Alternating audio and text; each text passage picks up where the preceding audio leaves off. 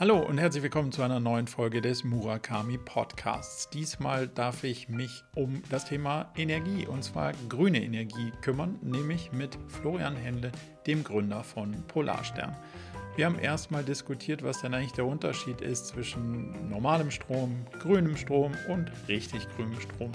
Das Ganze gilt natürlich auch für unterschiedliche Energieformen wie Gas, aber wir haben versucht, mal die unterschiedlichen Dynamiken des Strommarktes zu analysieren und die Informationen rauszuarbeiten, die Verbraucherinnen und Verbraucher eigentlich brauchen, um richtig gute Entscheidungen zu treffen.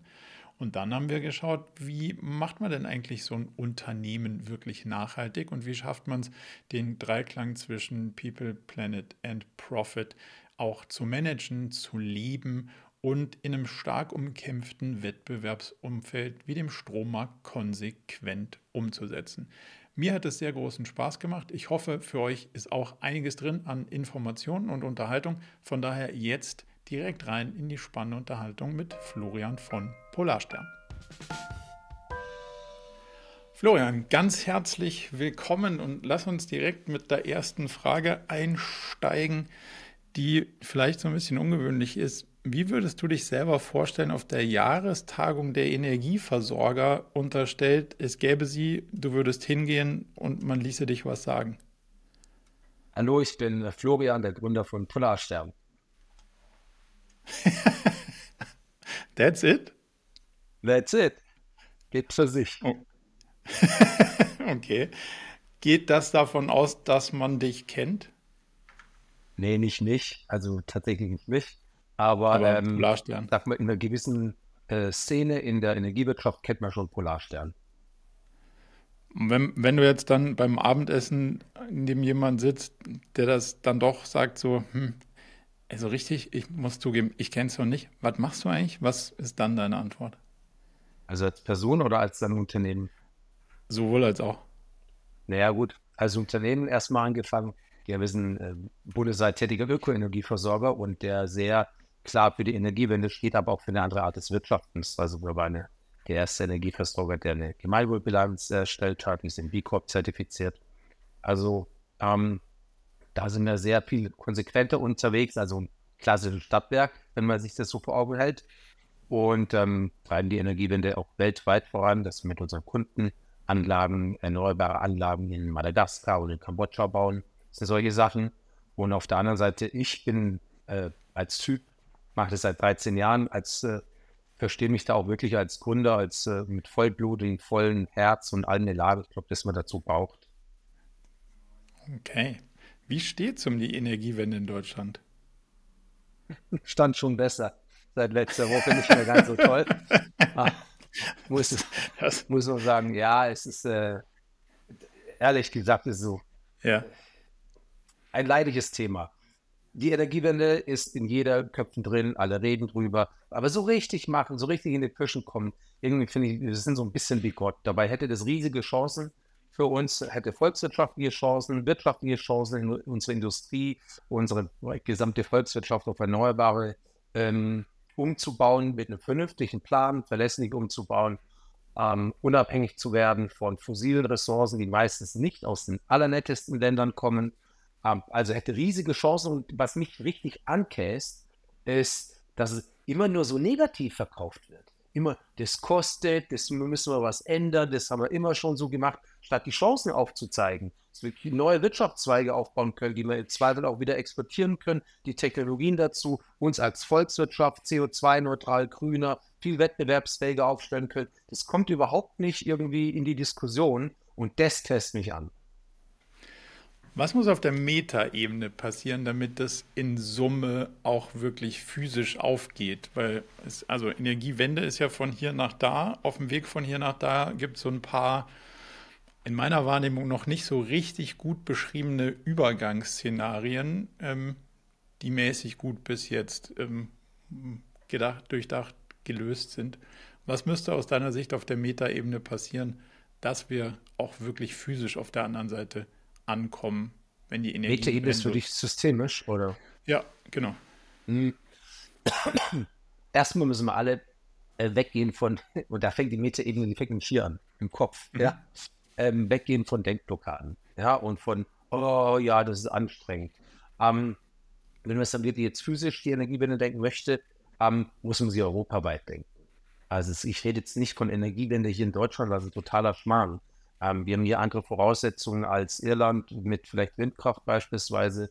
Dafür hat äh, Ungarn wieder andere Voraussetzungen für Biomasse, für Biogas und so weiter. Norwegen mit und die und die Alpenländer mit Wasserkraft, ähm, andere Länder wieder mit Solarkraft. Nur so, ähm, verteilt sich einfach. Und wenn wir die Energiewende europäisch denken, ähm, dann müssen wir erstmal einmal die Erzeugungskapazitäten aufbauen. Ja, das ist ein Thema. Dann muss ich das äh, Energiesystem resilienter machen. Das heißt, ich muss es wirklich äh, sauber zusammenbekommen. Ich muss mit Speichern arbeiten. Ich muss auch das Potenzial vielleicht von, von, äh, von Speichertechnologien und aber auch von Energieeffizienzen sehen. Wenn ich die ganze Zeit nicht, also diese große, hey, das musst du machen, diese eine Maßnahme, damit es funktioniert, sondern die vielen so äh, Connecting the Dots, so nach dem Motto, ähm, die vielen einzelnen Themen, nämlich Erzeugung, ähm, Flexibilität, äh, Speicherung, Verbrauch im Sinne von Effizienz, das zusammenzubringen, dann ähm, steht der Energiewende überhaupt nichts im Weg. Also es ist wirklich kein technologisches Thema, sondern es, wir müssen es einfach nur machen. Ist es nicht deutlich komplexer oder wird es nicht deutlich komplexer, als es bisher war? Also du kommst ja von einige wenige recht gut steuerbare Energieproduzenten zu nicht mehr ganz so gut steuerbar und auch nicht mehr so einige wenige, sondern viele kleinere oder viele Kleinsterzeuger. Steigert das nicht die Komplexität und muss die nicht von Leuten gemanagt werden oder von Playern gemanagt werden, die das Stand heute bisher gar nicht mussten?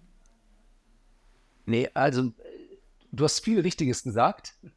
Ähm, Aber auch was Falsches. eine, genau, bis auf dass es kleine nicht steuerbar sei. Ja. Und ähm, ja, ist also ist richtig, dass die, wir kommen von einem zentral, zentralisierten Energiesystem. Fettes Kohlekraftwerk, fettes Atomkraftwerk, pumpt irgendwie Massen an Energie durch Hochspannungsleitungen äh, in die Republik. Und zwar zu jeder Tages- und Nachtzeit. Wurscht egal, Hauptsache das Ding wird befeuert. No? Von dieser Welt kommen wir. Ähm, Erneuerbare Energien sind volatil. Klar, die sind nicht immer zum gleichen Maße da und nicht immer alle gleich.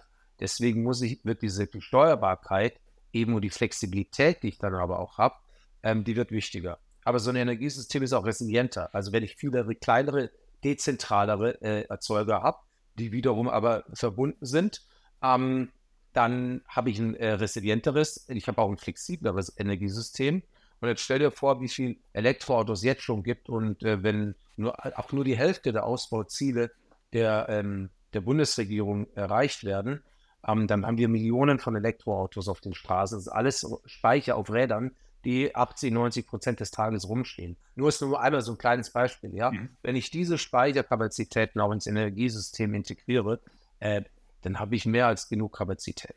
Ja, ja und das muss ich jetzt, und da wolltest du so ein bisschen drauf hinaus wahrscheinlich, ich muss natürlich diese unterschiedlichen Player und diese kleinen Player, die muss ich ja irgendwie verbinden. Ansonsten bringt es ja nichts. Das habe ich theoretische Flexibilität und Kapazität. Und ähm, das geht über die, ähm, im Wesentlichen natürlich über die Netze. Ja. Und dort über die, im Kleinen eben über die Verteilnetze. Und ein klassischer Netzbetreiber ist jetzt nicht ganz klassisch, ich rede jetzt wirklich von Stereotypen, sind mhm. jetzt nicht die super innovativsten. Ne? Weil Netzbetreiber ist Infrastruktur. Das, und das muss aber, ist auch okay, weil die oberste Prämisse ist Netzstabilität. Also, mhm. die schauen, dass ihre Netze stabil sind, funktionieren, bei uns hier der Strom nicht ausgeht. Und jetzt kommen die, die kommen aus der Welt, die wir vorhin beschrieben haben. Also, kontinuierlicher Inflow und relativ gut planbarer Outflow, also Verbrauch. Und wenn ich jetzt hingehe und sage, hey, da erstmal die Erzeugung, die schwankt so ein bisschen und dann der Verbrauch, das sind lauter so viele, viele kleine, die muss ich jetzt natürlich intelligent verschalten, dann ist es natürlich eine große Herausforderung. Da muss ich andere Messsysteme haben, intelligente Messsysteme, ich muss die Regeltechniken haben, ich muss aber auch das Marktdesign, das regulatorische haben, dass es alles umgesetzt wird. Ja? Und das gibt's. Also das ist jetzt kein, das ist kein Rocket Science oder so. Es muss aber gemacht werden. Ja, und das mhm. machst du auch nicht von heute auf morgen. Ja, also selbst wenn du technologisch da bist, also ich habe jetzt festgestellt, ich habe sowas wie einen Smart Meter, kein Mensch weiß, wie man da drankommt. Also die Energieversorger, die mich beliefern, wissen es zumindest mal nicht. Und äh, dann sind wir schon beim nächsten Ding. So auf dem Papier sieht es alles total nett und auch logisch machbar aus. In der Operationalisierung von, naja, wie lädt man denn jetzt so ein Elektroauto eigentlich dann so wirklich in dem Haus, in dem man wohnt, wenn man im Mehrfamilienhaus wohnt, dann ist man ja plötzlich Hobbyjurist und äh, WEG Fachbeauftragter für, wie baut man jetzt so ein Haus aus den 70ern um, dass da eine Infrastruktur reinkommt, wo sich sonst auch kein Mensch für interessiert von, von den Akteuren. Das würde ja irgendwie ein durchaus größeres Unterfangen, bis es denn dann mal, sogar wenn man es will, wirklich funktioniert. Wie, wie siehst du, dass das deinen Job beflügelt und, und oder behindert? Gerade in dem Fall beides, weil da gibt es so Typen wie uns, die sich genau auf sowas spezialisieren. Also wir sind ja einer der führenden Mieterstromanbieter in Deutschland. Und Mieterstrom heißt nicht nur, dass wir irgendwie ähm, PV-Anlagen auf äh, Mehrparteiengebäude bauen, weil das ist Mieterstrom für Mehrparteiengebäude und Wohnungswirtschaft und große Immobilienwirtschaft und so, ähm, sondern auch so Elektroinfrastrukturen, Elektroladeinfrastruktur.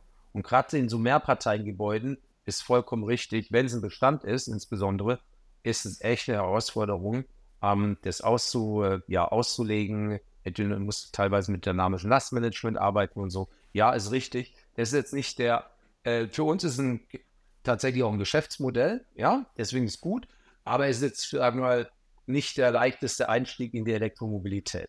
No? Wenn jetzt jemand sich wahrscheinlich, also hochwahrscheinlich auf so einem Energieportal mit einem Strompreis auseinandersetzt, dann ist die Energiebranche ja darauf geprimed, möglichst viele wirre Zahlen zu verbreiten oder in den Vordergrund zu stellen und nicht die Zahlen, die eigentlich so richtig spannend sind. Also wir reden über Abschläge und nicht über, musst schon sehr oft klicken, bis du nicht beim Abschlag bist, sondern bis du beim, was kostet der Strom jetzt eigentlich bist.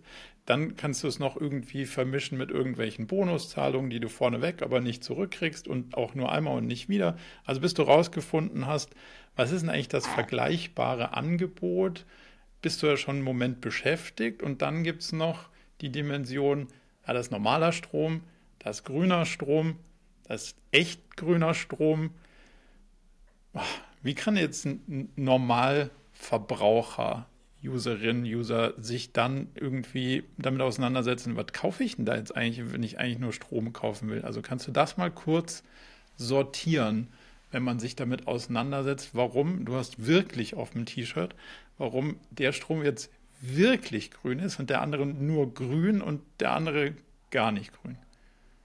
Also einfach ist es natürlich wirklich auf die Polarsternseite zu gehen. Aber ja, zu anderen. Mar Marketing, Marketing verstehe ich. Es gibt tatsächlich ähm, gute, ähm, auch gute andere Energieversorger, also wenn du auf die Seiten gehst. Aber tatsächlich, was du jetzt gerade beschrieben hast, ist, wenn ich hier auf irgendeine so Wechselseite gehe, ne? von diesen Vergleichsportalen oder so. Ja. Und da, ehrlich, äh, da blickt nicht mal ich durch. Das ist okay. wirklich, wie was verrechnet wird und warum jemand oben steht und vielleicht weil er irgendeinen Bonus gezahlt hat ans Vergleichsportal und dann ist irgendwie klein noch markiert oder so da blickt wirklich keiner durch. Und die einen rechnen die Boni so rein, dafür ist eine Laufzeit anders. Ist tatsächlich super, super schwierig, ist aber, hey, ist deren Geschäftsmodell. Ne? Ähm, deswegen existieren die und deswegen können die unterschiedlichste Positionierungen und so anbieten. Und deswegen gehen die aber auch nicht über Vergleichsportale, weil das genau dafür so eben für keine Transparenz sorgt. Wird zwar gesagt, hey, geh da hin, dann kannst du die Preise vergleichen, aber wie du sagst, so richtig vergleichen ist super, super schwer. Für den Preis jetzt mal grundsätzlich, hey, was sind Strom, Ökostrom und auf was kann man denn da achten? Da gibt es tatsächlich Unterschiede, ja. Mhm. Und es ist dann gar nicht so komplex, wenn man weiß, auf was man achten muss. Ähm, erstmal, ich denke, Ökostrom ist, sollte hoffentlich einigermaßen klar sein, den meisten, dass es sinnvoll ist, Ökostrom zu beziehen. Ähm, aber auch Ökostrom ist nicht gleich Ökostrom, es kann, kann einfach nur umgelabelt sein. Ähm, Fakt ist, ein richtig guter Ökostrom bewirkt irgendwas, ja. Also der unterstützt die Energiewende und bringt die Energiewende ein Stückchen weiter. Und da gibt es dann Labels wie das grüne Stromlabel oder das OK Power Label. Und wenn ich mich an denen orientiere, dann kann ich schon relativ sicher sein, dass ich rein vom äh, Stromprodukt ein vernünftiges Produkt habe.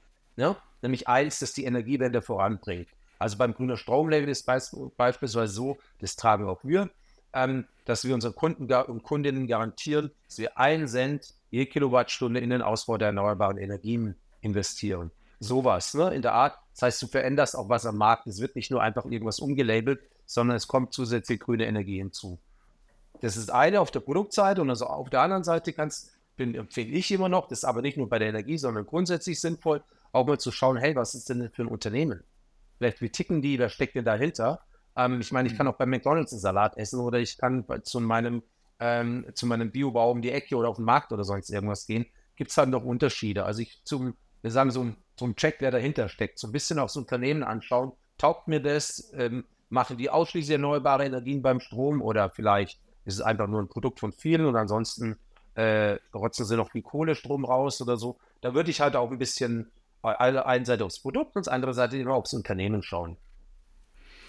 Lass mal das Unternehmen kurz parken, da kommen wir auf jeden Fall drauf zurück. Lass mal kurz bei dem Strom bleiben und bei dem Unterstützen.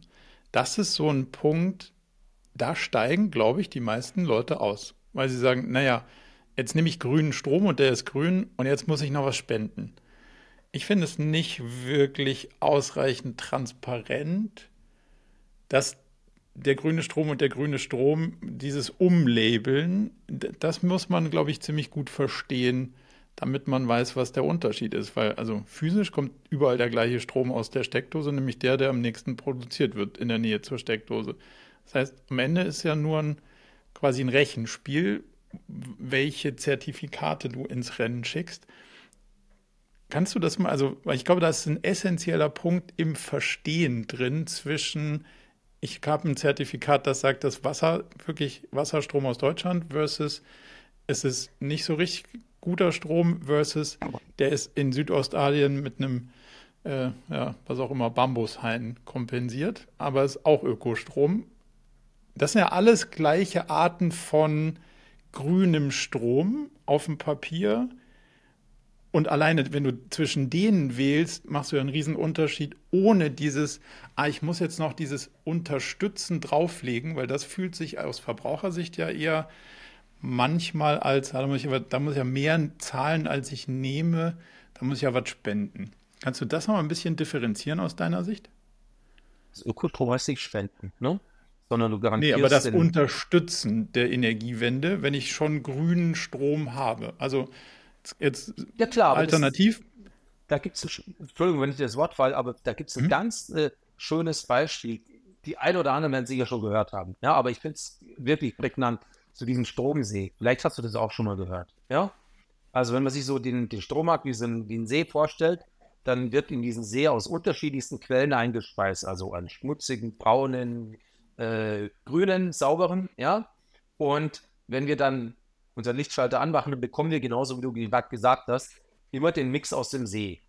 No? Ne? Mhm. Also immer der Mix, gesamte Mix, der im See ist. Ja, und wenn man das ganz genau nimmt, so, der Elektron sucht sich den nächsten Weg, also für, rein physisch aus der Anlage, die am nächsten bei mir dran ist, ne? Am Kabel. Ähm, aber wenn ich mich jetzt für einen, also auf, aus meiner Leitung kommt immer der Mix. Schlussendlich. Aber wenn ich mich jetzt für einen Ökostrom entscheide, also ähm, für einen guten Ökostrom, dann entscheide ich mich erstmal für ein grünes Kraftwerk, also das aus einem grünen Kraftwerk ganz konkret und das, deswegen ja auch ein Zertifikat, weil ich kann nicht viel behaupten, sondern es wird zertifiziert, dass aus einem grünen Kraftwerk für mich in diesen See eingespeist wird. Das ist schon mal der erste Schritt. Das ist gut, ja. Aber das Kraftwerk gab es vielleicht davor auch schon und ich will ja nicht dass den Status quo des Sees zelontieren, sondern ich will ja vielleicht, dass dieser See aus immer mehr grünen Quellen gespeist wird. No?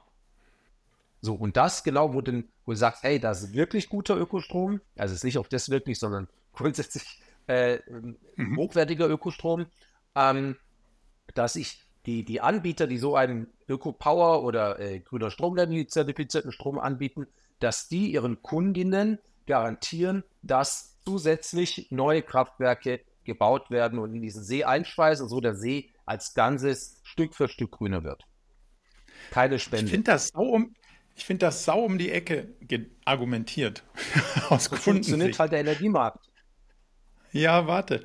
Hm, also, lass mal aus Kundensicht kurz verstehen, wenn, wenn du sagst, schau, den Strom, den du mir verkaufst, der ist wirklich grün. Und zwischen wirklich grün und grün unterscheidet ja das die Qualität des Zertifikats. Also kannst du ein Zertifikat vorlegen, wo du sagst, das kommt wirklich aus, einem, aus, einer, aus einer Sache, die Strom produziert? Oder ist es ein Kompensationszertifikat, wo man sagt, ja, das hat irgendwas anderes kompensiert, aber der Strom kompensiert nur das Kohlekraftwerk. Das ist, ja das ist doch der anderes. Unterschied zwischen. Ja, ja aber da wird es ja. ja, aber die Zertifikate machen ja nicht, nicht, nichts anderes außer. Nee. Nein. Also da wo vielleicht ganz, äh, also um da so ein bisschen so ein bisschen abzuschichten. Das eine sind Herkunftsnachweise im, als Zertifikat, ja? Also ja. das eine GOO, Guarantee of Origin. Also das garantiert dir, dass aus einer gewissen Quelle, eben aus einem gewissen Kraftwerk, bei uns aus dem Laufwasserkraftwerk beispielsweise hier am Inn, dass dort Strom produziert wurde, ins Netz eingespeist wurde und an unsere Kunden geliefert wurde. Das ist nur nichts anderes ja. als eine Nachweisführung. Ja? Also ein Absolut. Herkunftsnachweis in Form von Zertifikat. Das andere ist dann, ähm, dass wir zusätzlich unseren Kunden garantieren und auch ja, da gibt es auch dann eine, einen Stempel drauf, eine Zertifizierung, dass wir zusätzlich immer einen gewissen Anteil deines Strompreises nehmen, um neue Anlagen zu bauen, um was zu, eben mhm. diesen See grüner zu machen. Und dann gibt es wieder was anderes, ja, das machen wir jetzt nicht, dass sich irgendjemand, der CO2 ausstößt oder in die, äh, oder auch kein CO2 ausstößt oder sagt, hey, pass mal auf, du kaufst bei mir beim, Gas, beim Strom gibt es eigentlich nicht so wirklich, aber beim, äh, beim Gas beispielsweise, ähm, dass du Erdgas beziehst und du äh, denkst, und das heißt Ökogas, ja, und dabei ist es nur CO2-kompensiertes Erdgas. Das heißt, du beziehst ganz normales fossiles Erdgas und der, mhm. dein Anbieter garantiert dir, dass er in Höhe des CO2-Ausstoßes deines Erdgas irgendwo, sag ich mal, Bäume pflanzt oder so. Ja? Ja. Und da habe ich natürlich gar nichts geändert, ne? Absolut. Aber du merkst schon, also als Wolf, Verbraucher ey. ist jetzt schon so, puh, und jetzt, jetzt ist jetzt noch, also der letzte Punkt, warum ich nochmal nachfragen muss, wenn wir jetzt sagen, du gibst mir dieses originäre Zertifikat, also Origin, so, du sagst, ich verkaufe nur das aus Wasserkraftwerken, was sind dann die Argumentationen, wenn du sagst, wenn alle neben mir nur diesen Strom mit dem, mit dem Herkunftszertifikat kaufen würden, müsste ich ja nicht bei dir was kaufen, damit du garantierst, dass du mit dem Strom Geld noch ein anderes Kraftwerk kaufst, weil du könntest ja dann gar nicht genug Strom kaufen, wenn es gar nicht genug Kraftwerke gäbe, die diese originären Zertifikate bilden würden. Das heißt, der Markt müsste es regeln, ohne dieses, wir investieren zusätzlich was in die Energiewende, oder nicht? Korrekt, wobei der Markt dann automatisch in Energiewende in, investieren würde, weil ich habe dann in dem Fall habe ich eine höhere Nachfrage, als ich eine, als ich eine ähm, äh, Produktion habe oder Erzeugung habe. Und dann würde ich ja als Anbieter sagen, Mensch, ich kriege jetzt vielleicht keine Energie mehr, keine Ökoenergie. Mensch, ich muss ein Kraftwerk bauen. das wäre die Hoffnung. Aber du sagst, da ist der Markt noch in, ja, aber du sagst ja mit anderen Worten, da ist der Markt noch ineffizient, deswegen müssen wir es noch unterstützen oder fördern. Und einfach noch zusätzlich. Ich meine, wir müssen alles tun, was wir machen können und es gibt halt einfach, äh, es ist halt auch ein bisschen abgrenzen. Es gibt halt einfach die Masse tatsächlich der Anbieter, denen es komplett wurscht ist. Die wollen einfach nur irgendwas äh, verchecken und eine möglichst hohe Marge dann ähm, ja, äh, erzielen. Und unser Wertversprechen ist halt auch noch ein anderes, dass du halt, ja, den maximalen Input hast in die Energiewende. Jetzt habe ich noch eine Verständnisfrage. Ich habe gelesen, 100% Ökostrom aus Deutschland. Damit verstehe ich die Herkunftszertifikate, also wie du gesagt hast, Fließwasserkraft aus Deutschland. PV Gleichzeitig habe ich. Also alle drei. Ja, also mhm. in, alle drei. Aber erzeugt in Deutschland mit Her Herkunft in Deutschland. Jetzt habe ich dich sagen hören in einem Podcast, dass ihr in ganz Europa einkauft, weil es Sinn macht, in ganz Europa einzukaufen. Das habe ich jetzt entweder falsch verstanden oder nicht ganz übereinander gekriegt. Aber vielleicht kannst du mir den Knoten kurz lösen. Du hast alles richtig verstanden, aber wir verkaufen nicht nur Strom, sondern ja auch Biogas. Das war auf Gas bezogen, okay. Genau, und in dem Fall richtiges Biogas. Ähm, und das sourcen wir tatsächlich europaweit. Okay, dann war es also quasi bezogen auf die, die Aus, also so konnte man die Aussage verstehen, aber ich war mir nicht sicher, ob man sie auch anders hätte verstehen können. Deswegen nachfragen, genau richtig. Ja, ja, absolut. Wenn, wenn man jetzt als Kundin, Kunde auf den Geldbeutel optimieren will, dann haben wir ja vorhin gelernt, Prämienhopper ist der richtige, ist zumindest mal der kostenoptimiert richtige Weg, weil wenn ich jedes Jahr wechsle, habe ich immer da den Energieversorger getroffen, wo er mir die Wechselprämie gezahlt hat und wenn es anfängt für ihn profitabel zu werden, dann springe ich ab und gehe woanders hin. Das heißt, der, der gesamte Energiemarkt, solange er nicht träge ist, ist ja unter dem effizienten Punkt. Also wenn der Kunde wechselt, macht es für den Energieversorger keinen Sinn eigentlich.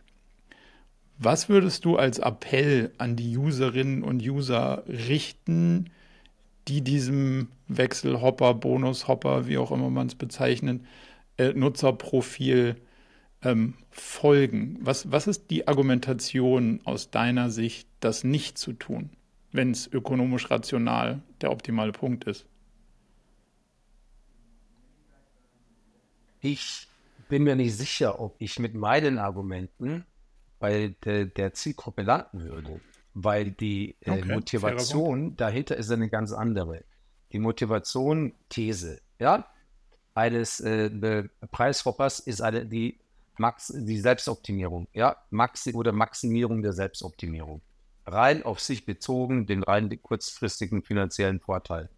Ähm, meine Argumentation ist eine andere. Da geht es ja nicht nur um die, ähm, also, also mein Optimum ist vielleicht ein bisschen woanders, ja, weil da geht es nicht nur um die reine finanzielle Selbstoptimierung. Denke, auch Ökostrom ist absolut preislich wettbewerbsfähig, also ist nicht so ein Riesenunterschied. Aber den Effekt, den ich habe, wenn ich dann beispielsweise eben nicht dieses äh, Super-Hopping oder sonst irgendwas mache, sondern zu einem ähm, Anbieter gehe, der auch wirklich die Energiewende ausbaut, ist in der Gesamtheit deutlich größer als der reine finanzielle Nutzen, wenn ich vielleicht 50 Euro im Jahr spare.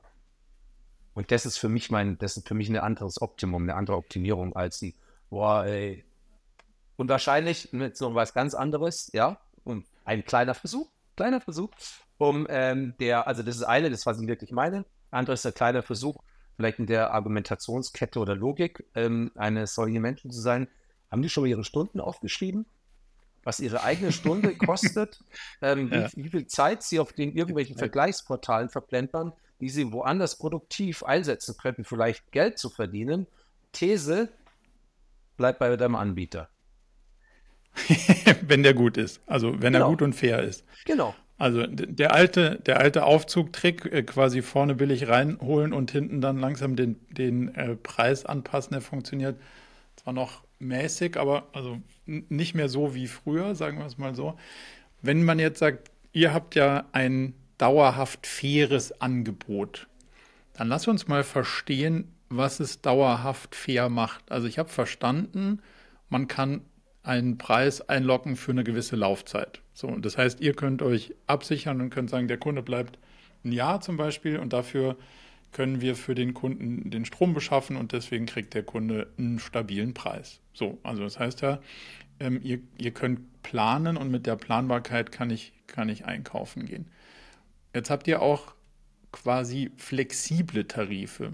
Den, den ich auch verstehe, ist, ich habe einen Smart Meter, also das heißt, du, du siehst genau, mein Kühlschrank heute und mein Föhn haben in Summe das verbraucht und der Tagespreis war X, also tagesgenaue Abrechnung.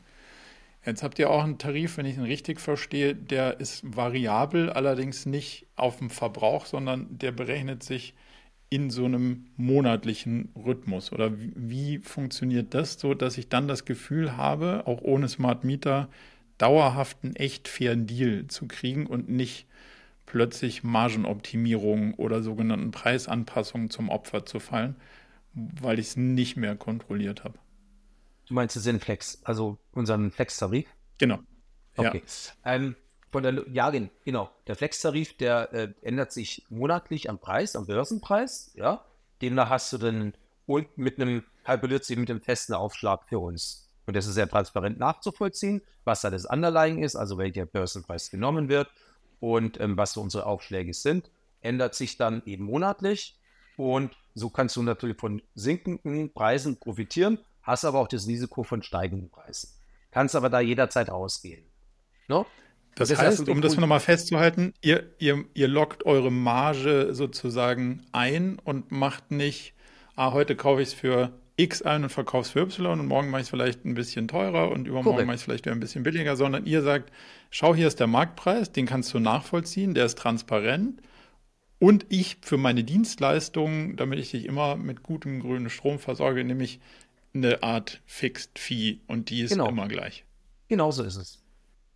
Genau, das ist das. Das heißt, das wir, wir haben ja eigentlich Alignment of Interest. Voll, total. Und wir bieten es halt auch für Kunden ohne Smart Meter an. Der Unterschied ist, ob du jetzt Smart Meter hast oder keinen Smart Meter, ist welches Profil, eben Tagesprofil du so hinterlegst. Ne? Mhm. Wenn du keinen Smart Meter hast, dann müsst du ja mit so, so, sogenannten SLP, Standard-Lastprofilen, also sind so, klar, von die kommen von den Netzbetreibern, ähm, wird das Profil hinterlegt, ja, und dann demnach der Preis gebildet. Wenn du so einen Smart Meter hast wie du, also so einen echten Smart Meter, dann können die tatsächlichen Werte genommen werden. Aber das heißt ja, ich mache dich eigentlich zu meinem Strommakler des Vertrauens. Du gehst hin und sagst, wo du ihn am sinnvollsten einkaufst immer ganz grün und ich muss mir keine Gedanken mehr drüber machen. Weil du nicht deine Marge optimierst, sondern quasi im Auftrag für mich den Strom zum dann günstigsten Preis versuchst ich, beizubringen. Ja, zum dann, also ganz grundsätzlich ja, ganz spitz finde ja. ich, zum dann günstigsten Preis habe ich nicht im Griff. Das hast du im Griff mit dem Smart Meter, weil ich nehme genau den Preis, diesen Stundenpreis, den es in der Stunde gab, und, den, und ob du dann mehr oder also, weniger also Verbrauch in der gemischt, Zeit hast. Gemischter Barcode. Ja, ja, absolut. Hm? Ja, absolut. Gemischter Warenkorb, also durchschnittlich sinnvollsten, also am Markt verfügbar in dem Korrekt, genau. Immer wie so ein Sparplan, ne? Jede Stunde wird mhm. gekauft in der Höhe deines Verbrauchs. okay, das heißt, ihr habt dann auch als mit, mit irgendwie der Eindeckung und solchen Sachen kein Risiko, was ihr eingeht und demzufolge musst du auch keine Marge draufschlagen, weil die Eindeckung ja auch irgend oder das Risiko sozusagen musst du ja einpreisen, da du das Weniger. dann nicht hast. Also Hedging-Kosten, Strukturierungs-Hedging, ja. ich habe noch Strukturierungskosten, ja, aber ich habe äh, keine Hedging-Kosten mehr und ich habe noch ein bisschen, äh, bisschen Ausgleichsenergie, also sind noch ein paar Kosten drauf, aber die sind deutlich geringer als beispielsweise als bei den anderen äh, Tarifen, wo ich dann tatsächlich am Terminmarkt beschaffe und dann auch ähm, äh, Hedging-Kosten, äh, höhere Strukturierungskosten haben. Macht aus Kundensicht dann ein Vertrag für ein Jahr überhaupt Sinn oder ist das quasi nur noch gelerntes Nutzerverhalten? Ich glaube, das ist total. Deswegen haben wir auch diese drei unterschiedlichen Tarife. Einer mit einer festen Laufzeit und einem festen Preis über die Laufzeit, eine mit einem festen Preis und ohne Laufzeit, wo jeder jederzeit kündigen kann und eben dann diesen ganz variablen Tarif, weil einfach die ich sag die Persönlichkeitsstrukturen ganz unterschiedlich sind. Manche Leute wollen einfach einlocken und dann nicht mehr und dann ihre Ruhe haben, sagen, hey, das passt für mich, damit kann ich sehr gut leben. Andere wollen sagen, oh nee, also ich möchte da, mich interessiert das schon auch und ich finde es eigentlich ganz cool, wenn ich so ein, so ein bisschen auch noch vielleicht verschieben kann, mein Elektroauto, den Wäschetrockner anmachen, wenn die Sonne gerade scheint oder so, ne? Ähm, und ähm, deswegen sind es wirklich unterschied einfach unterschiedliche Nutzer. Bei dem einen so dieses auch ein bisschen vielleicht sportlich, ein bisschen Wettkampf dabei. Und bei dem anderen ist halt die Sicherheit das allerhöchste, ähm, höchste Gut. Also die Sicherheit, einen Preis kalkulieren zu können. Korrekt. Und ist okay, ja nicht das dummste Produkt, wenn man jetzt mal die Energiekrise anschaut, aber hat es uns ja schon gezeigt, die Leute, die da einen Laufzeittarif hatten, äh, die hat's, das könnte denen wurscht sein, ja? Ah, es ist halt, also läuft immer in beide Richtungen. voilà, so ist es. Dafür haben die es jetzt vielleicht höher, wenn er jetzt noch läuft. Und ähm, ja. so mit einem variablen Tarif ist aktuell mit Abstand das attraktivste. Aber es ist halt immer eine, und in der historisch gesehen, so in den letzten fünf bis zehn Jahren, tendenziell auch attraktiver, aber mit mehr Risiko verbunden. Aber es gab schon ganz schöne Ausschläge, die, wir, die gar nicht so lange her sind. das stimmt.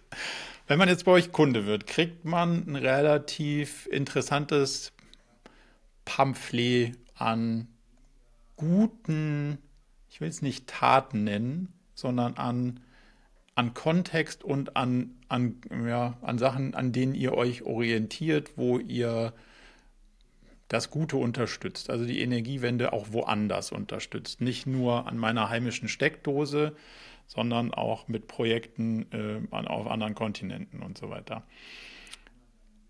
Das würde man von einem klassischen Energieversorger vielleicht auch kriegen und würde es in dieser Schublade des, nennen wir es mal, Greenwashing relativ schnell abtun und sagen, ja, ja, wieder einer von denen, die jetzt auch ganz vorne mit dabei sind beim, äh, beim Grünwerden. Hast du das Gefühl, dass ihr einem Risiko des Generalverdachts Greenwashing unterliegt, weil ihr solche Sachen natürlich auch spielt? Oder siehst du, nee, ist was ganz anderes und wird auch als was ganz anderes von den Kundinnen und Kunden wahrgenommen? Ähm, ich denke, die Branche an sich oder grundsätzlich auch gerade große Unternehmen unterliegen schon oft einem so eine Art fast sogar Generalverdacht. Ne? Und da gibt es, äh, teilweise ist er berechtigt, teilweise nicht. Bei uns ist jetzt, zumindest so wie wir es mitbekommen haben, nimmt man es uns voll ab. Und ich glaube aber auch nicht, es liegt daran, dass wir nur irgendein Projekt machen und dann irgendwie so toll äh, High-Flying äh, zu Weihnachten schreiben, was wir Tolles gemacht haben, sondern das zieht sich ja bei uns, wenn du bei uns Kundin, Kunde, Kunde, Kundin bist, zieht sich das ja komplett durch. Also ich behaupte, es ist immer blöd, wenn man das selber sagt, ja, aber wir sind schon authentisch. Also das, was wir sagen, halten wir auch. Und es zieht sich eben nicht nur durch diese eine schöne, du hast gesagt, äh, gute Taten, Pamphlet oder sonst irgendwas durch, sondern das ist ja in jeder, in, hoffentlich in so gut wie jedem Touchpoint oder Kontakt mit Polarstern, merkst du, ey, die meinen es wirklich echt und es ist ja sehr konsequent, was sie machen. Also das siehst du schon in ganz, ganz vielen Ecken.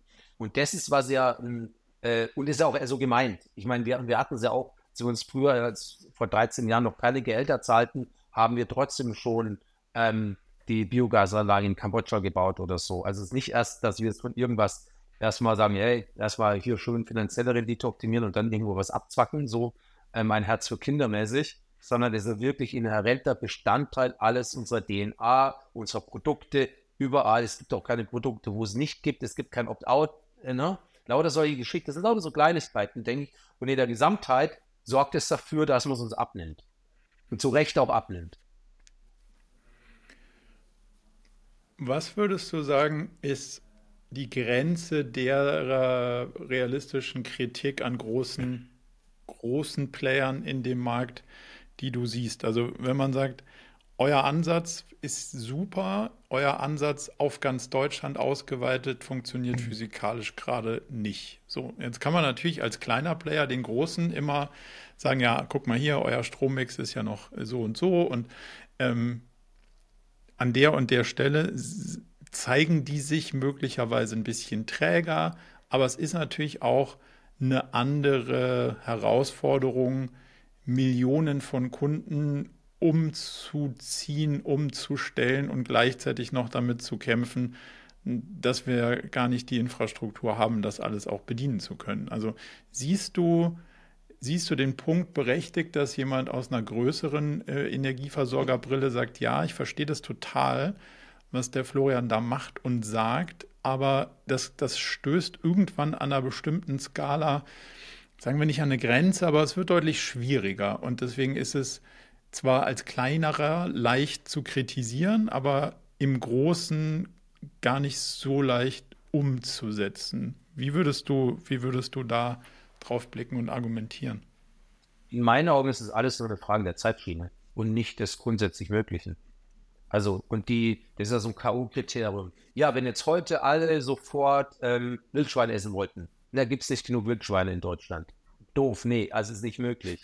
Also da wir grundsätzlich kein Wildschwein essen, also als Veganer und so, vielleicht nicht ein blödes Beispiel, ja. aber ähm, ja. ich glaube, die, die kann auch sagen, kam ganz gut rüber. Genauso ist es ja beim Strom ja. auch. Hey, wenn ich jetzt heute jeder ähm, äh, Ökostrom haben wollte, dann haben wir in Deutschland gar nicht genug Ökostrom, weil wir produzieren gerade vielleicht in der Gesamtheit ähm, aufs Jahr gesehen 60 Prozent oder so, 550, wie auch immer, aus erneuerbaren Energien. Da fehlen ja 40 Prozent.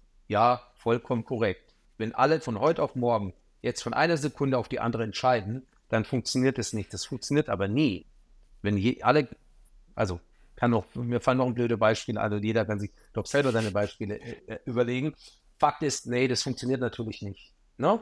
Aber es ist auch so ein, so ein Ali wie so ein K.O.-Kriterium äh, oder so ein Totschlagargument. Nee, kann ich nicht als Großer. Ich glaube, was total wichtig ist, ähm, es können echt jedes, auch egal wie großes Unternehmen, kann sich auf den Weg machen und kann genau das machen, was für sie möglich ist. Aber das mit einer absoluten Konsequenz und nicht beim ersten Windstoß, der kommt, wenn es vielleicht schwieriger wird oder teurer wird oder sonst irgendwas, ja, oder ich mein Sourcing umstellen muss, dann umfallen und sagen, ja, das ist nicht möglich, äh, total schwierig, als kleiner ist es möglich. Ja, klar, wenn ich jetzt als großes Unternehmen sage, ey, ich will von heute auf morgen 100% erneuerbar werden, dann schaffe ich das.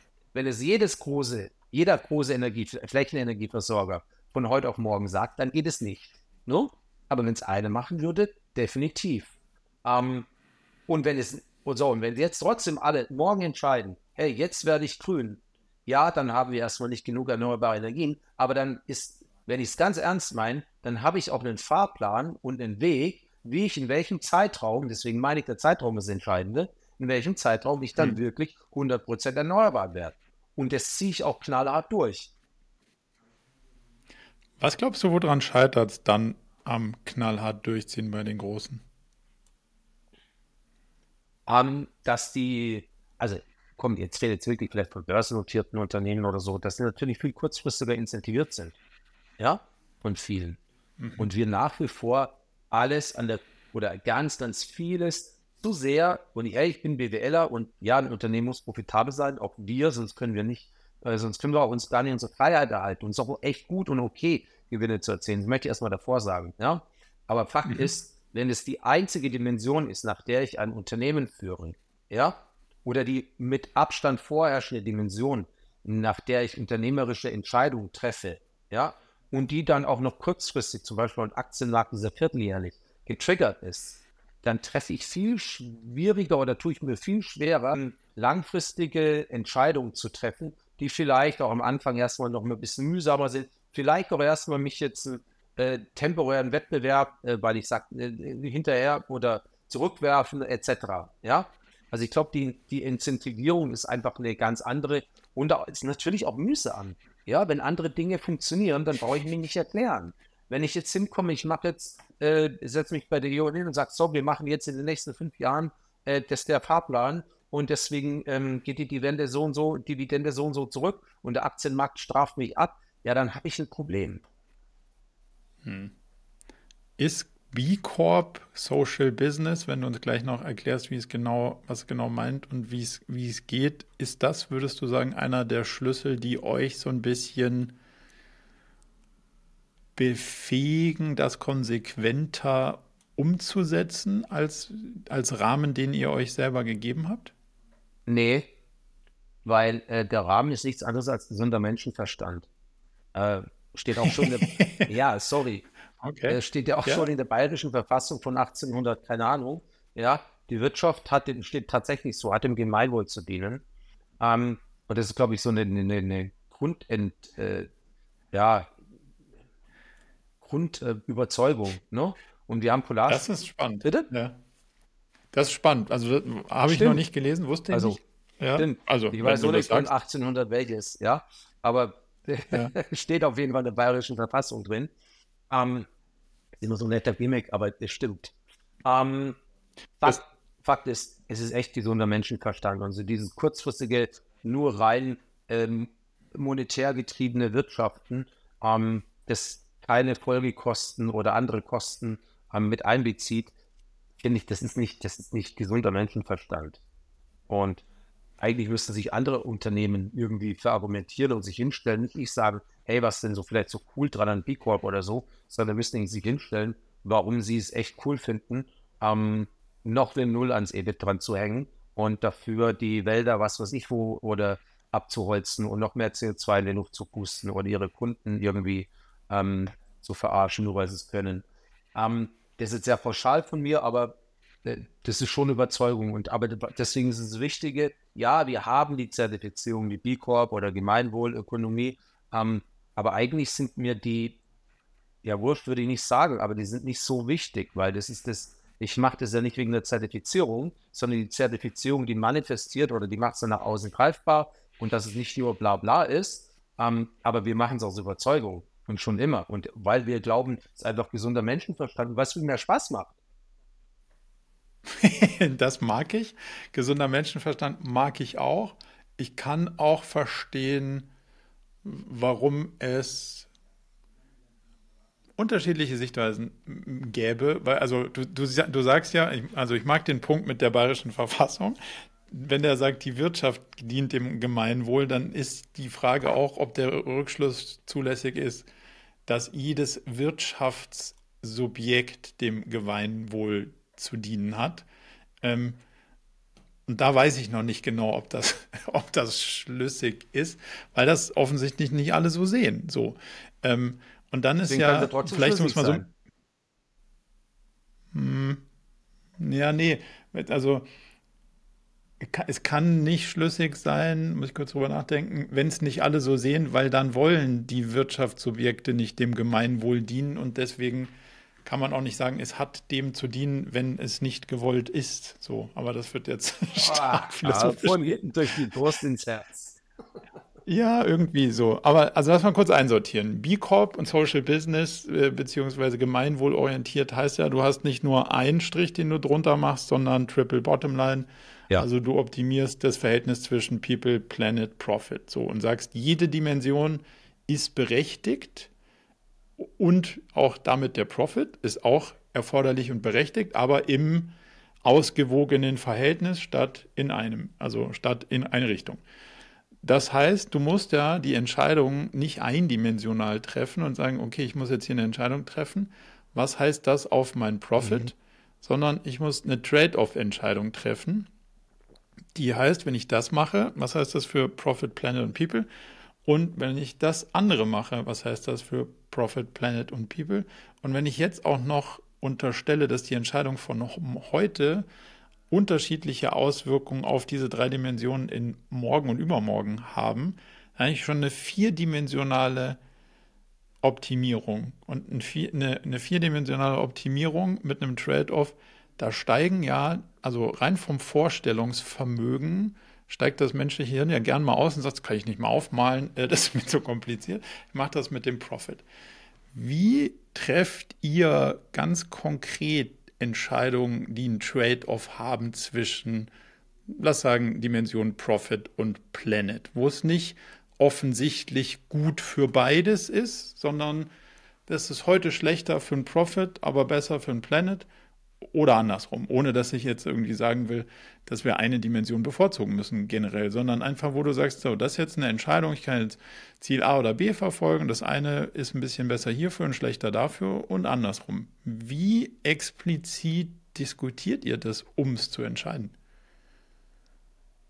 Witzigerweise hast du oder haben wir ganz selten die Entscheidung, äh, so ein Entweder-Oder. Ich glaube, du hast, äh, triffst am Anfang Spannend. schon ganz durch oder so, so ein Lade wie wir, dadurch, dass wir schon von Anfang an ganz anders aufgegleist sind, haben wir oft nicht die Entscheidung und äh, wie, boah, das können wir jetzt, jetzt muss ich unbedingt das so oder so machen. Also ich würde es einfach ein No-Go beispielsweise fossile Energie zu kaufen und zu verkaufen. Dann das ist einfach, genau, weil, also dann hast du so ein paar Rahmenbedingungen, genau, dann brauchst du keine Trade-offs. Da brauche ich nicht entscheiden. Äh, kann, interne Entscheidung, ja, äh, kaufe ich Fairtrade Coffee oder nicht jetzt? Oder woher kommt der? Oder wer sind unsere Lieferanten? Das ist ja auch billig. Ja, natürlich. Ähm, ja, klar, da, dort ja. treffe ich die Entscheidung für, äh, äh, in dem Fall dann People und, ähm, und Planet, ja? Und bei. Ich mache ich mach dir einen Trade-off. Also du hast auf jeden Fall einen Trade-off zwischen, also People und Profit, der ist easy, zahlst du den Leuten mehr Gehalt oder machst du weniger, also weniger, der ist einfach, der ist, glaube ich, auch ein interner Geschenkter. Aber in deinem Businessmodell, wenn ich es richtig verstehe, ist ja der Trade-off schon zwischen, ich gebe dir den Strommakler gedanklich, den wir vorhin kurz äh, mal beleuchtet haben, für einen Preis X oder Y. Und wenn man eine Preisabsatzfunktion unterstellt, würde es ja bedeuten, dass mehr oder weniger Leute drauf anspringen, weil wenn es billiger wird, wird es für mehr Leute realistischer, weil sie es mögen, weil sie sich leisten können, warum auch immer.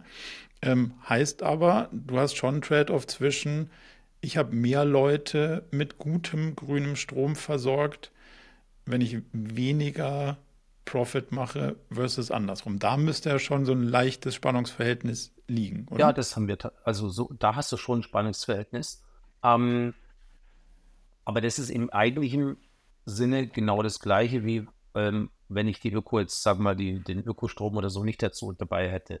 Weil das ist eine ganz klassische wirtschaftliche Entscheidung. Also der, der, wenn du willst, ist kein Trade-off. Du sagst, ey, habe ich ein bisschen mehr Marge, dann habe ich mehr Kunden. Ah, und bei uns kommt noch die Wirkung dazu. Ja, und das ist immer so dieses. Ja, ist schon ein Trade-off. Wenn, wenn, du sagst, den, den, also die, die, wir können ja mal den Fakt unterstellen, die zweieinhalbtausend Kilowattstunden von der Familie X in der Wohnung gegenüber, die gehen sowieso über die Theke.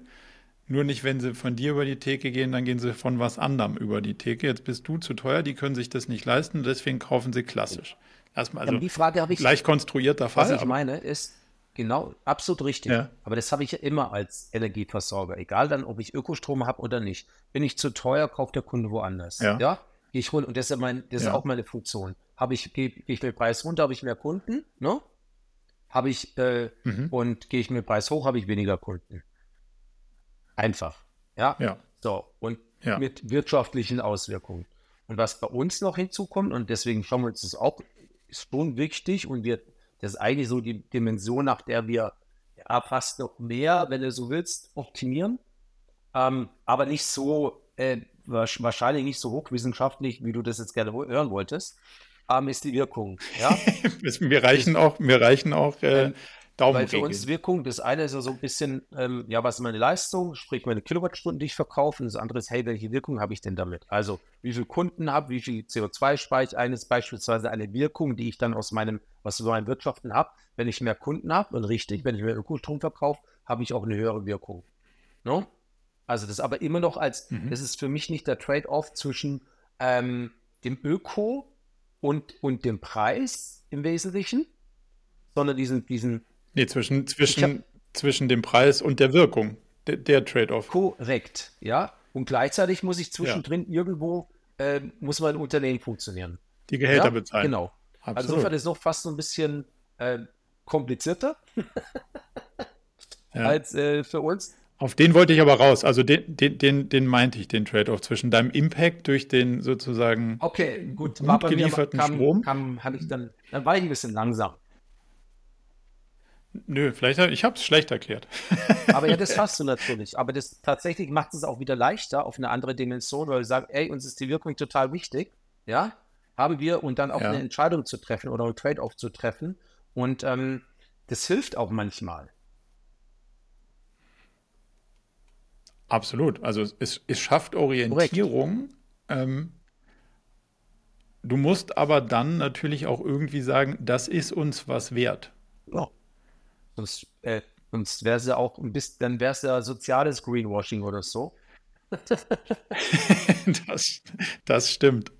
Wenn du jetzt sagst, wir sind ein B Corp, ich kenne es grob, aber nicht bis ins letzte Vertragsdetail, verstehe ich aber schon, ist nicht der Bereicherung der Inhaber zu, äh, zuzuführen. Also das heißt, man kann nicht sagen, so, wir sind jetzt hier sehr, sehr lange sehr guter Stromanbieter und jetzt haben wir keinen Bock mehr, jetzt verkaufen wir es dann doch und äh, machen Projekt Liegestuhl. Das, äh, der Deckel ist ja drauf irgendwie, oder nicht? Nee, das ist wahrscheinlich, wurde ein bisschen von der, ähm, äh, äh, bin ich ganz bescheuert, ähm, Net Purpose Economy. Also, kannst du noch, kannst du noch, fällt nicht ein, kannst du im Nachhinein sagen. Ähm, ähm, ja. So hatte ich zumindest mal die Social Business Definition nee, verstanden. Bei B Corp weiß ich es ehrlicherweise nicht. For Purpose, For Purpose Company oder so. Es gibt so eine, eine neue Unternehmensform. Ähm, und mhm. dort gehört das Unternehmen den, ähm, den äh, Mitarbeiterinnen, ja. Und, ah, und ja. der, ich glaube, Purpose Stiftung, die ist auch immer mit als Gesellschafter mit drin. Und dieses Unternehmen kannst mhm. du quasi nicht verkaufen oder die Anteile kannst du nicht verkaufen so nach extern. Okay. Ist aber was äh, B Corp ist anders. B Corp ist einfach, dass du, also wir haben auch in der Satzung verankert, dass wir eben, äh, also nachhaltige Unternehmensziele in der Satzung verankert. Ne? Das ist ein wichtiges Thema für, mhm. eine, für B Corp. Und dann hast du halt ein jährliches Assessment, wie du dich eben nach den und unterschiedlichen SDGs und ähm, Triple Bottomline etc., wie du dich verhältst und dann wirst du so durchleuchtet und dann kriegst du so einen Score. Ähm, und die Erwartung ist, dass du da immer so ein, auch ein Stückchen besser wirst. Also wie so ein internes, ähnlich dann jetzt sehr salopp gesagt, wie es auch in einem Umweltaudit vielleicht, wo es immer wieder besser werden muss. Mhm. Habt ihr euch auseinandergesetzt mit dieser anderen Form? Und ich weiß gar nicht, ob es, also meines Wissens nach ist es noch keine offizielle nee, Rechtsform, offiziell. aber es wird, zumindest, es wird zumindest mal diskutiert, sowas wie das Unternehmen gehört sich selbst. Ja, genau, das ist ja quasi die Voll. Überschrift. Ähm, in meinem leicht äh, geprägten BWLer-Hintergrund, ich kann mir noch nicht so richtig gut vorstellen, wie das funktioniert, auch mit den Motivations- und Incentivierungsstrukturen von einer Menge Mitarbeitenden über einen langen Zeitraum. Habt ihr euch damit auseinandergesetzt und eine bewusste Entscheidung auch dafür oder war das zu eurem Zeitpunkt noch gar nicht in der Diskussion und deswegen beobachtest du das jetzt interessiert, aber ist, ist nicht dein Thema? Wie schaust du da drauf? Stimmt, es wird so, so die letzten paar Worte, die du gesagt hast. Als wir gegründet haben vor jetzt 13 Jahren, gab es es noch nicht war auch nicht in der, überhaupt nicht in der Diskussion.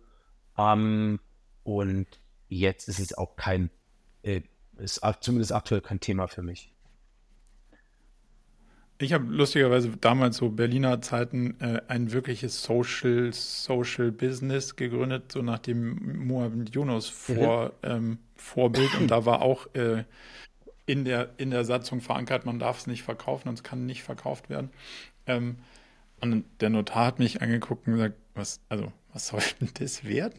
Und ich so, ja, das macht man heute so. Und das äh, fand, er, fand er irgendwie eine interessante Ausprägung, aber er glaubte nicht daran, dass es äh, funktioniert. Und man musste leider zugeben, es funktionierte auch nicht, äh, aus unterschiedlichen äh, Gründen. Mhm. Deswegen finde ich die Entwicklung spannend, aber ich habe durchaus meine Erfahrungen damit schon gemacht und deswegen gucke ich da interessiert drauf.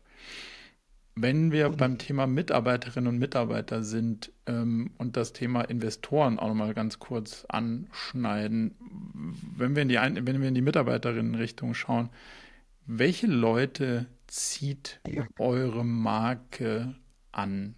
Und hast du wie andere Social-Unternehmerinnen und Unternehmer auch damit zu kämpfen, dass man sagt, ah, der Purpose, der zieht mich total an aber wieso ist denn das so stressig hier? Ich dachte, wir machen was Gutes und wieso, wieso müssen wir uns jetzt trotzdem so äh, quasi stressen mit dem Guten machen? Kämpft ihr damit oder habt ihr das nicht als Problem?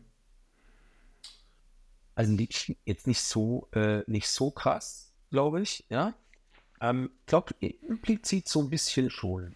Ja, weil natürlich ziehen wir auch Leute an, die auch echt voll überzeugt sind, was total super ist.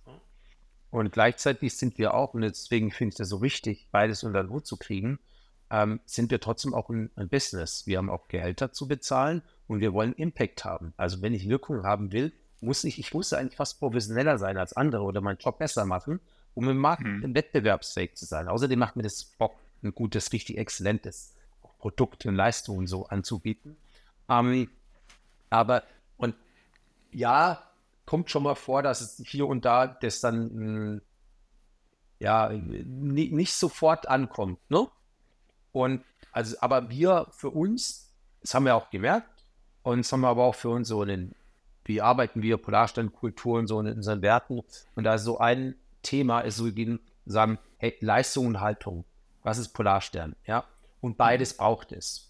Ja, und es ist nicht ganz trivial, das unter einen Hut zu kriegen. Und manchmal sind die Leute sind zu sehr auf der äh, Leistungsseite, vielleicht zu sehr auf der, äh, und die anderen wieder zu sehr dann auf der Haltung, wenn es überhaupt einen zu sehr gibt, finde ich, finde ich nicht so wirklich. Oder die Ausprägungen sind einfach anders. Ähm, aber ich finde, du brauchst beides. Also definitiv. Und aber es ist jetzt nicht so, dass wir das jetzt total krass hätten. Man merkt immer eher so bei kleinen Themen, so, äh, wo dann Leute komisch schauen oder wo ich vielleicht auch kein Verständnis habe, wenn sie sagen, hey, äh, warum wird das, warum muss ich denn da drüber sprechen, ob jetzt äh, noch was gemacht wird oder warum äh, man vielleicht ja auch ein, auch mal auch klassischen Methoden oder sowas, auch wir sind ja und, ne, ein, nichts zu verschenken haben, ja, beispielsweise. Absolut. Bevor wir, bevor wir gleich noch ein bisschen in, in das Kulturthema eintauchen, was ich sehr spannend finde, auf der Investorenseite ist es für dich sozusagen der einfache Weg, finanzielle Partner zu finden, die, nennen wir es jetzt einfach mal, eure Business-Philosophie und Werte teilen ähm, und dann sagen, hey, wir sind bereit für den Trade-off, den wir eben beschrieben haben, zwischen Impact und äh, Profit. Ein bisschen äh, weniger Profit, ein bisschen mehr Impact. Das ist Teil unserer Beteiligungshypothese, Investmenthypothese, wie auch immer. Ist das für dich die einfache Gleichung oder ist das Spiel deutlich komplizierter? Also wir haben keine Investoren oder so in dem Sinne mehr bei uns drin. Aber als wir anfangs gesucht hatten, war es so, war schwierig, weil die sehr in natürlich Schubladen dachten. Ne? Also es gab Investoren, die mhm. haben halt in NGOs oder in äh, etc. investiert. Ähm, und andere halt klassisch VC in irgendwelche, hey, wie, welches X kann ich denn realisieren? Und wenn du da so ein bisschen mittendrin bist, sagst, hey, ja, ne, ich mach schon, ich arbeite wie so ein, wie so ein äh, äh Startup, ja, so klassisches. Aber ich bin auch Impact getrieben und ich richte nicht alles, alle, alle Entscheidungen danach aus, nach der Kohle oder nach deinem X, lieber Investor, dann ist, war das erst war das schwierig. Gleichzeitig gab es ein paar Investoren, so Impact-Investoren, damals Social Venture Fund oder sowas oder Bond Venture, die gibt es heute noch so. Mhm. Um, und mittlerweile gibt es viel mehr, ja, auch Ananda Ventures oder beispielsweise mhm. eine ganze, eine ganze Reihe voll. Ich glaube, heutzutage ist es tatsächlich leichter. Ähm, trotzdem bist du noch in, ist es, du musst dann schon echt, oder du hast nur Zugriff auf einen Investoren als Social Business, der es auch wirklich Business machen will und Social sein will, ja, hast du Zugriff mhm. auf einen relativ begrenzten Investorenkreis, ja, die das auch checken, was du wirklich meinst. Die große Masse ist mhm. entweder links oder rechts davon. Absolut. Trotz dessen habe ich gelesen, gibt es ja ähm, jemand, der bei euch eingestiegen ist. Wie, wie laufen solche Verhandlungen dann? Kommt immer auf welche, äh, den, ähm, die Phase des Unternehmens an. Ja? Okay. Anfangs verlaufen die, ähm, wir haben auch mit, wir haben zwar in die Venture Capital reingeholt, wir haben aber auch äh, geholt, aber auch mit trotzdem auch eher verhandelt oder so. Ähm, ich denke, da laufen die wie bei allen anderen auch. Also da ist kein, kein Unterschied. Das ist eine Due Diligence und dann gibt es Key Terms und einen Abschluss. Das ist jetzt so die ganze Kurzversion. äh, nee, also den, den, Prozess kann ich mir vorstellen. Der, der Teil ist dieses, wie diskutiert man Impact. Ja. Also, weißt du, du musst ja, du musst ja den, du musst ja den, hey, guck mal, das ist unser Impact und deswegen ziehen wir hier ein bisschen was vom anderen Ding. Ja, genau. Also die ab. Situation hatten wir auch. Da hat dann, wir hatten ein relativ interessantes, also jetzt zehn Jahre her, ne? relativ interessantes ja. Termsheet auf dem Tisch von einem ähm, vom Investor, ja, eher so ein bisschen Tech-Investor. Hätte dann ja auch ganz gut geklappt. Und der hat dann auch gesagt, hey, ich finde es alles super, auch mit dem, mit dem Social Impact für euch und so, da stehe ich total dahinter. Aber sagt mir, ihr, in, so ein Kunde, dann nehmt ihr doch 20 Euro pro Jahr von eurer Marge weg und baut damit die Mikrobiogasanlagen. Könnte man das nicht auch mit 10 Euro machen? Die Geschichte wäre doch genau die gleiche, ja? aber wir hätten 10 Euro mehr Marge. Dann haben wir gesagt, ja. nö. Nö. Wie schaust du auf die, sagen wir mal, Marktbegleiter, Wettbewerber, wie immer du sie nennen willst, die dann doch das Venture-Spiel spielen und auf der Kundenseite die, sagen wir mal, eine vergleichbare Geschichte erzählen, die ihr auch erzählt? Also in Details ändern sich die Geschichten, und, aber sie ähneln sich, lass mal so sagen. Es gibt, also was wirklich verändert äh, oder neu ist, äh, so vor zehn Jahren, als wir angefangen haben, es gibt jetzt auch echt andere, auch neuere Energieversorger, die ähm, Energie auch wirklich greifbar und auch gut verkaufen, auch ein gutes Marketing machen und so. Das gab es früher nicht so wirklich. Ne? Waren halt die Stadtwerke und so ein mhm. paar paar Unabhängige und die haben es halt auch eher angeboten wie Sauerbrot. Ähm, das ist tatsächlich besser geworden. Besser im Sinne von für den Kunden attraktiver, attraktiver. Denn der Markt ist auch viel dynamischer geworden. Ähm, mit neuen Angeboten, flexibleren Tarifen und so, wo du dann eine Wallbox, ein Auto noch mitmachen kannst, beispielsweise. Ähm, ich finde, das ist ich finde es irgendwie cool. Das treibt uns auch wieder ein bisschen, auch wir sind so ein bisschen, vielleicht auch ein bisschen äh, langsam geworden oder so. Also erst mal merkt man, hey, das, das stößt wieder ein bisschen an. Ähm, die auch okay, progressiver cool. auftreten, ne? Von der, ähm, von den gesamten, von, vom gesamten Erscheinungsbild und wie sie mit den Kunden, die auch die Kommunikation zu ihren Kunden und Kundinnen suchen. Das weiß ja nicht, ein klassischer Energieversorger sucht ja keine Kommunikation zum Kunden, ne? Das ist froh, wenn sie ruhig sind und hm. äh, ihre, ihre Abschläge mitzahlen. Und das ist nicht aufgestöbert Bitte? werden. Wenn sie nicht aufgestöbert ja, genau. ja, werden. Bienenschwarm ruhig set, nicht reinpusten, sonst fliegen sie alle hoch und setzen ja. sich nicht mehr alle. ähm, genau, so ist es. Aber jetzt so richtig äh, nachhaltig oder so in der Position so wirklich Konsequenz auf der einen Seite echt nachhaltig wirkungsgetrieben, aber trotzdem auch so ein bisschen äh, techie-affin und also energiewirtschaftlich affin, da gibt es gar nicht so viele. Ja, also in dieser Schnittstelle. Es kam mehr dazu, jetzt ein bisschen der, so, der technischer sind und dann so Tarife anbieten und auch teilweise sehr stark, ähm, äh, sehr stark finanziert sind. Ne? Und ja, die bieten auch Ökostrom mit an, aber die haben eine andere Firmen, noch eine andere Firmenphilosophie und sind da nicht so konsequent wie wir. Also sind aber auch erfolgreich. Ja. Das, das mit Sicherheit. Also nee, nicht, nicht mit Sicherheit, das möglich. So. wenn du, wenn du gerade Innovationen und so die Themenfelder Technologie ansprichst, was ist die Rolle von AI in eurem Feld? Wozu braucht ihr das oder könntet ihr das brauchen? Ist das eine Funktion von die Absicherung, die wir vorhin ein, angesprochen haben, sind das Felder, wo du sagst, je besser wir Stromverbrauch vorhersagen können, desto bessere Produkte können wir für Kundinnen und Kunden bauen? Oder wo, wo spielt AI für euch eine, eine maßgebliche Rolle in den nächsten ein bis zwei Jahren? Um, ähm, ich glaube, in vielerlei Hinsicht. Die Frage ist, wie maßgeblich schon. Es spielt eine Rolle jetzt schon eigentlich durch zieht sich durch. Das können kleine Sachen sein, können Vertragssachen sein, können mal irgendwie so ersten Entwurf für einen Blogbeitrag oder sowas. Einfach, dass du mal eine, eine Basis hast. Ähm, kann äh, in Coden, ja, Copilot-Geschichten. Ähm, also wir nutzen es in, in den Entwicklungen einfach, um die Qualität des Codes zu steigern und die, und die Geschwindigkeit der Programmierung zu steigern.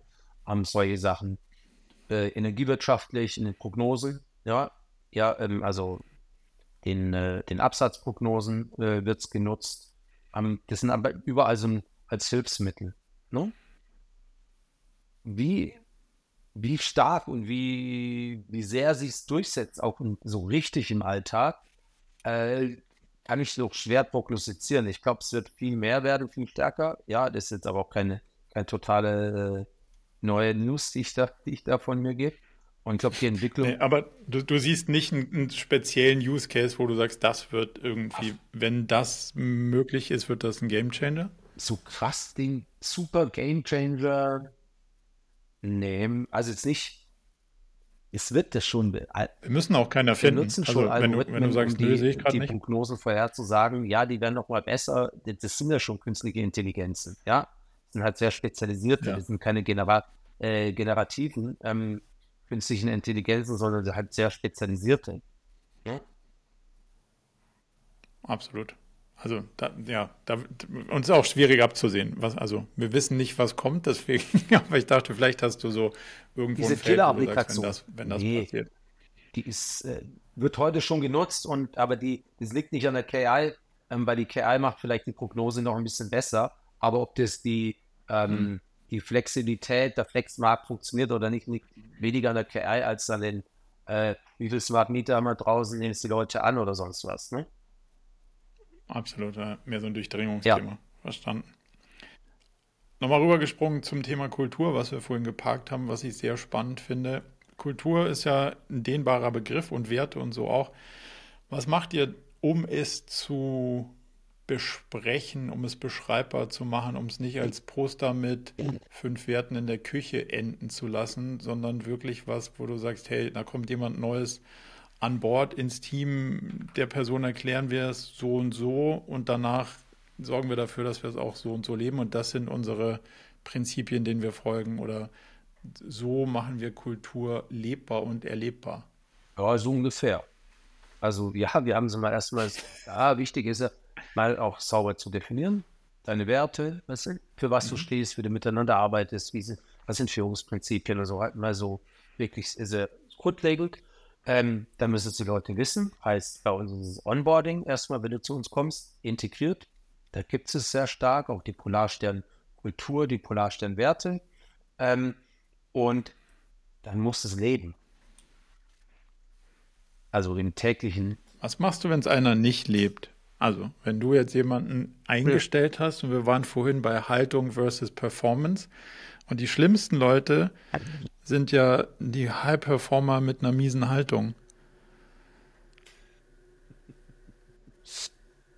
Was machst du denn dann? Äh, so richtig miese Haltung, so richtig daneben gegriffen ja, haben wir mies, noch nicht. Also, weil das kommt schon schnell raus. Aber sagen wir mal, also es ist ein klassischer, also kein A-Player. Also A-Player sind ja quasi super Haltung, super Performance, sondern halt ähm, nicht so doll in der Haltung, also Abzug in der B-Note bei der Haltung, aber eine super Performance. Genau, aber sag, also relativ, ähm, wir, also wenn wir Leute einstellen, achten wir nicht klar erstmal, also passen, passt so der Background oder sowas, aber wir achten schon sehr stark drauf, wie tickt jemand, was ist die Motivation, was ist die Motivationsstruktur. Und natürlich kann sie jetzt hier, wenn er jemand verarschen will, dann kann er dich natürlich verarschen. Aber warum sollte das nee, jemand das, machen, das um, um, sich irgendwie zu verstellen, um in einem Umfeld dann zu wirken, in dem man sich gar nicht wohlfühlt? Also deswegen glaube ich, also bisher ist es zumindest äh, relativ gut gelungen, gleich so diesen Fit relativ früh abzugleichen. Und deswegen so dieses, oh, das du sagst, ey, ich habe jemanden, der oder die, die performt super, ja, Leistung A++, ja, ähm, und Haltung, boah, nee, also hatte ich noch nicht so äh, krass, dass es irgendwie, dass es, äh, ja, sagt, oh ja, das war genau der Fall. Okay, das ist ja cool. Hast du irgendwelche Tricks, Methoden, auf die ihr zurückgreift, um dieses Thema früh abzugleichen? Sowas wie Persönlichkeitstests, Motivationsdinger oder ist es am Ende Bauchgefühl? Tja, am Ende ist es Bauchgefühl. Klar kannst du ein MBTI oder ein Gallup oder sonst irgendwas machen, ähm, stärkenbasiert, Typen. Wir haben es noch nicht gemacht. Ja, sondern es ist tatsächlich okay. Fair, Einschätzung, also Bauchgefühl. Bauchgefühl. Ist aber auch endlich. Ne? Irgend also in der Skalierung ja, genau. endlich. Weil, ja. Deswegen muss man sich schon auch die Frage, deswegen die Frage schon sehr berechtigt. Ähm, bisher klappt ja. Wie weit willst du skalieren? Es ist mir. Die Frage ist, ich wollte sagen, wollte gerade sagen, es ist mir wurscht. Ist es nicht, ist es, aber auch wieder nicht. Warum wurscht? Also ich mache jetzt, oder wir jetzt bei Polarstern, wir, wir machen jetzt Polarstern nicht, weil, ähm, weil wir es geil finden, noch eine Null am Umsatz dran zu haben und möglichst viele Mitarbeiter und, weißt du, so dieses typische Bam, Bam, Bam, das interessiert mich, das ist auch tatsächlich nicht so wirklich meine Motivation. Kommt gut über die Runden, mir macht der Job unglaublich viel Spaß, auch der Inhalt, sehe ich extrem viel Sinn und ähm, kann echt viel bewirken. Das ist so meine, meine Hauptmotivation. Warum ich trotzdem auch schon skalieren möchte oder weiter wachsen, aber eben definitiv nicht um jeden Preis. Aber warum ich sage, ey, warum jetzt ist okay, weil ich eine größere Wirkung habe. Wenn ich als Polarstern noch ein bisschen größer, ein bisschen bekannter bin, noch mehr Leute habe, noch mehr Kunden habe, wir noch mehr, ähm, noch mehr Anlagen hier und in Kambodscha und in Madagaskar bauen können, dann haben wir natürlich eine höhere Wirkung.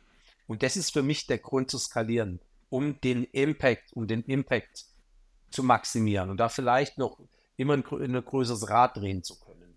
Aber eher aus dem Grund und nicht aus diesem klassischen, äh, boah, super gemacht, Brauch, das brauche ich nicht. Weil ehrlich Glaubst gesagt, für meine persönliche Arbeit Grenze? ist es nicht unbedingt äh, so viel besser, weil ich, je größer so ein Laden ist, desto weniger arbeite ich an dem eigentlichen Thema, ja, also dem eigentlichen Produkt. Absolut.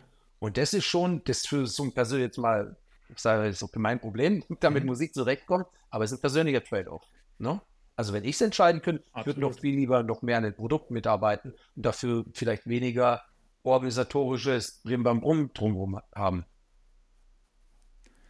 Glaubst du, es gibt eine natürliche Grenze, wo die Wirkung abnimmt, wenn das Unternehmen größer wird? Also wenn man so auf Konzerne guckt, egal was die machen, ich kenne also nicht Energiewirtschaft per se, sondern allgemein, irgendwann werden die ja so groß, dass es eher politisch wird und irgendwann werden sie zu groß und dann wird es noch mehr politisch und noch weniger produktorientiert in der Regel. Glaubst du, es gibt eine natürliche Grenze der, der Größe, ab, ab der es dann, weiß nicht, ob politisch das Problem wird, aber ab, ab der es dann deutlich weniger Impact pro Leute, pro Umsatz, pro was auch immer die Maßeinheit ist, gibt? Nee, ich glaube, es wird schwieriger, definitiv. Ne? Aber ja, jetzt schau okay. dir Patagonia oder so an. Ähm, Patagonia ist ja, auch ein fair. Riesenladen. Ist jetzt kein, kein DAX Corporate oder so, aber es ist ein, ist ein globales Unternehmen. Ne? Und die haben es zum Beispiel geschafft, ja. ihren, also zumindest jetzt, wenn man von außen drauf schaut, ich weiß nicht, wie es von innen ausschaut, äh, habe da keine Insights dazu, mhm. aber zumindest glaubwürdig ihren Impact und ihre Mission und ihre Haltung zu bewahren und trotzdem mit Leistung zwar über Jahrzehnte hinweg zu überzeugen. Ne? Als ein Beispiel. Fairer Punkt. Und deswegen glaube ich, mhm. dass es extrem viel von äh, tatsächlich der Fisch steht vom Kopf, also von den, von den Führungskräften abhängt, ähm, wie konsequent sie ihre Linie verfolgen. Und da ist es fast nicht so wild, wie groß ein Unternehmen ist. Du würdest aber wahrscheinlich, wenn du so ein Unternehmen bist, also wie wir, wir würden wahrscheinlich nicht an die Börse gehen, ne? Weil du dann, weil ich dann von Vorfeld weiß, auch selbst wenn es vielleicht möglich wäre, du weißt im Vorfeld, hey, da bist du ganz anderen Kräften und ähm, äh, ausgeliefert und kannst nicht mehr eben äh, frei entscheiden, sondern musst vielleicht auch nach, hm. äh, wenn du dann dieses Spiel mitspielen möchtest, musst du nach diesen Spielregeln spielen und die sind halt andere, als äh, die ich vielleicht gut finde. Deswegen glaube ich, wenn da Entscheidungen anders gehen, werden das offen. Aber ich glaube, es hängt jetzt nicht, dass sie mit der Unternehmensgröße zusammen. Ja, mag ich die Sichtweise. Also Patagonia ist, glaube ich, ein gutes Beispiel. Es geht auch ja, anders. Bosch, das ist nicht ja unter der Beispiel jetzt mal um was ganz anderes zu nennen. Bosch ist eine Stiftung, ne? Ist ja. jetzt nicht als super nachhaltiges ja. Unternehmen bekannt, aber ist ein sehr aus einer ökologischen oder Sicht oder so, aber ist ein Unternehmen, das auch, äh, das der Stiftung gehört und ist sehr, sehr langfristig nachhaltig ähm, im Sinne von fürs Unternehmen auch nachhaltig investiert und mhm. Entscheidungen mhm. trifft. Habe ich mich noch nicht mit auseinandergesetzt, finde ich aber spannend. Muss ich mir mal angucken. ja, nee, also macht ja auch Sinn, dass man mal nicht irgendwie die drei Ja, eben, deswegen der, mal ganz bewusst was der, anderes. der, der, der Branding-Themen äh, irgendwie so hat. Wenn du noch kurz mal auf deine persönliche, weil wir da gerade eben waren, auf deine persönliche Allokation von Zeit im Verhältnis zu Fähigkeiten und Stärken schaust. Also wie viel Prozent der Zeit machst du Dinge, die deinen Begabungen und Talenten entsprechen? Und wie viel Prozent der Zeit machst du Sachen, wo du sagst, die muss man jetzt machen, das gehört jetzt dazu, aber so richtig meins es nicht? Reich verändert sich. Ja? Ähm, hey, total aus der Hüfte aus. Ich glaube, ich mache schon mehr ähm, Dinge, die meinen Begabungen entsprechen, als nicht. Also ich schätze 60, 40 Prozent, sowas jetzt äh, total, total wild, ja. Aber so ja, aber ist ja nur so ein Bauchgefühl. Bauchgefühl. Also mein Bauchgefühl, ich mache mehr Dinge, die meiner Begabung entsprechen, aber ich glaube, meine Begabung passt auch relativ gut in vielen Dingen zu meinem Jobprofil. Da habe ich Glück gehabt. ja, oder viel für getan. Das ist ja bei Selbstständigen auch manchmal so, dass das nicht alles nur Zufall ist, sondern dass man es auch so gestaltet, dass ja, es auch passt. Das.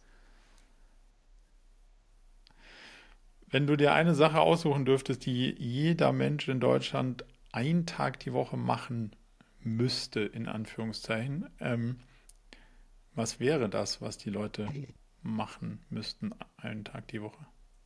Jeden Tag? Also, jeden, also wenn ich fünf. Nee, ein ein, also, also sagen, jede wir, Woche meine wir, wir unterstellen bedingungsloses, Genau, ja, bedingungsloses Grundeinkommen. Also muss auch nicht ein ganzer Tag sein. Aber du sagst so, jetzt bedingungsloses Grundeinkommen für euch ist gesorgt. Ihr müsst euch um eure Ausgaben keinen Gedanken machen. Aber so ganz bedingungslos ist es nicht. Dafür habe ich hier diese eine kleine Sache, die eine kleine bis bisschen größere Sache.